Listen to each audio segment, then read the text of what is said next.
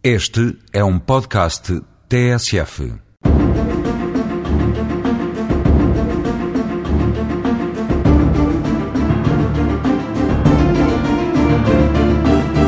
A pergunta que ocorre a qualquer pessoa no momento em que é vítima de um crime é sobre o que tem a fazer e o que pode esperar da justiça.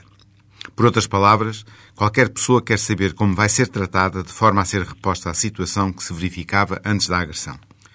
Há desde logo que distinguir os casos em que a agressão ou crime causa ferimentos ou doença que exijam tratamento em estabelecimento hospitalar dos outros tipos de crimes.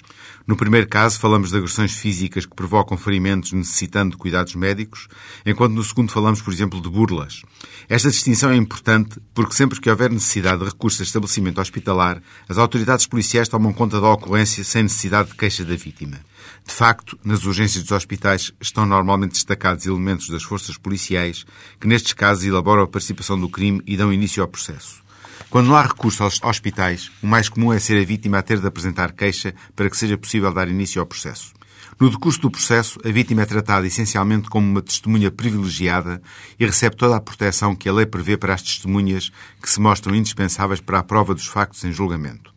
Podem também acompanhar a instrução do processo e sugerir diligências a efetuar, mas para tal já terão em princípio de se constituir assistentes, o que implica o pagamento de uma taxa de justiça e a contratação de um advogado.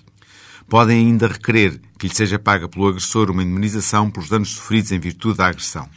Esta indemnização abrangerá tudo aquilo que a vítima gastou, tratamentos, viagens para tratamento, etc., bem como as quantias que deixou de receber, vencimentos não recebidos durante o período de doença, lucros que não pôde obter por estar impedido de prosseguir os seus negócios.